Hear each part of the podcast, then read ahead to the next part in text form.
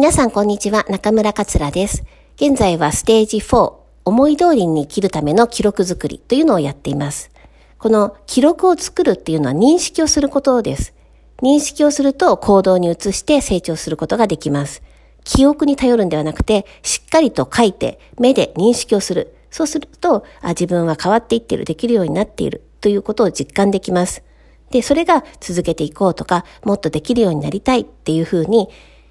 モチベーションにつながっていって続けていけたり、成長を感じることによって快楽を得たりっていったことができます。で、今日は思い込みを認識しようっていう話をしたいと思います。チャレンジの邪魔をするもの、自分がやろうと思っていることに邪魔をするものの中に思い込みがあるといったことがあります。これは無理とか、これは誰々がやるとか、これはこうでなくてはいけないという。その思い込みによって勝手に制限を自分自身でかけてしまっていることがあります。例えば、これはものすごい難しいことだから無理とか、これは誰々さんの担当だからやる必要がないとか、これはこういうものだからこう対応しようといった決まった対応をしていることがある。で、こうなるものだっていうふうに決めて、それに合わせて行動しているとどうなるかというと、結局いつも通りのことしかできないんですね。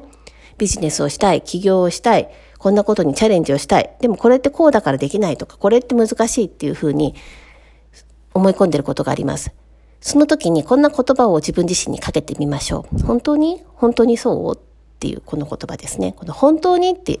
言われると、私たちの思い込みを壊してくれます。本当にそうかと言われると、そうだと思い込んでいただけで裏付けるものがなかったりする。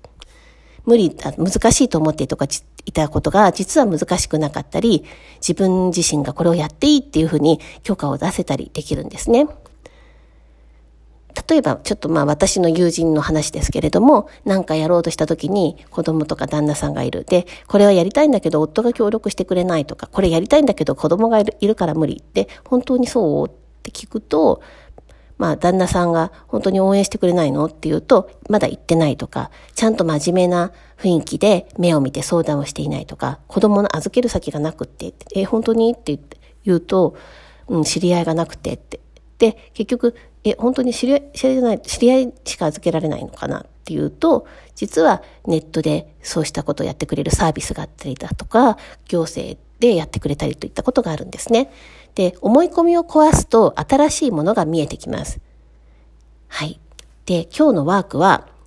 一日自分の中で、これはこういうもの、これはこうしないといけないというような思い込み、そういったものにどんなものがあるのか。で、そので、それのメモを見ながら、あ、本当にそうなのか？本当にそう？っていうのを問いかけてみましょう。もしかしたら違う方法、もっと代わりの方法っていったものがあるかもしれません。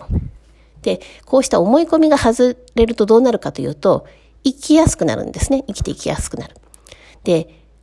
ですので、ぜひ、こう自分に制限をかけない、生きやすくなるっていったことをやっていきましょう。で、ぜひこの書き出すっていったことをやると認識をします。認識できるってことになりますので、ちょっとそのメモを今日見て、それをどんなことができるのかっていったこと、どんな思い込みがあるのかっていうのを書き出してみましょう。はい。今日の音声プログラムはここまでです。